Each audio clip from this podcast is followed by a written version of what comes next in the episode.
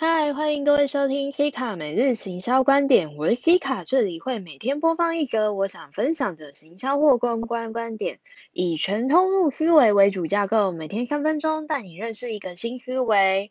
今天想与各位分享的是南部的薪资水准，最近蛮想回南部发展的，但回去又会有一种永远赤贫的恐慌。那是一个看不见未来的城市，除非你有的是技术。但这种只懂行销回去的我，真的颇害怕在台北薪水还能谈到了六七万，回到台南瞬间三万觉得满足。这种状况在时间越来越接近时，让我感到非常不安。某种程度在跟世界说，对我输了，我只会复制贫穷罢了。好啦，负面想法当然一堆，但北部也混了一定的水准。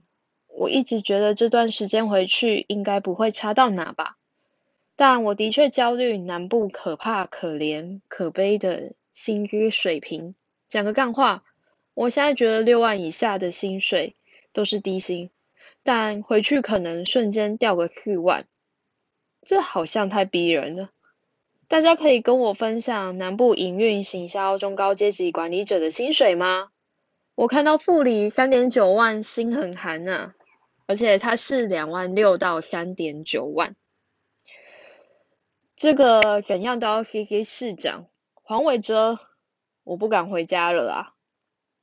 好的，如果你喜欢的话，追踪我，贴文点个爱心，分享按收藏，明天继续一日一分享，拜拜。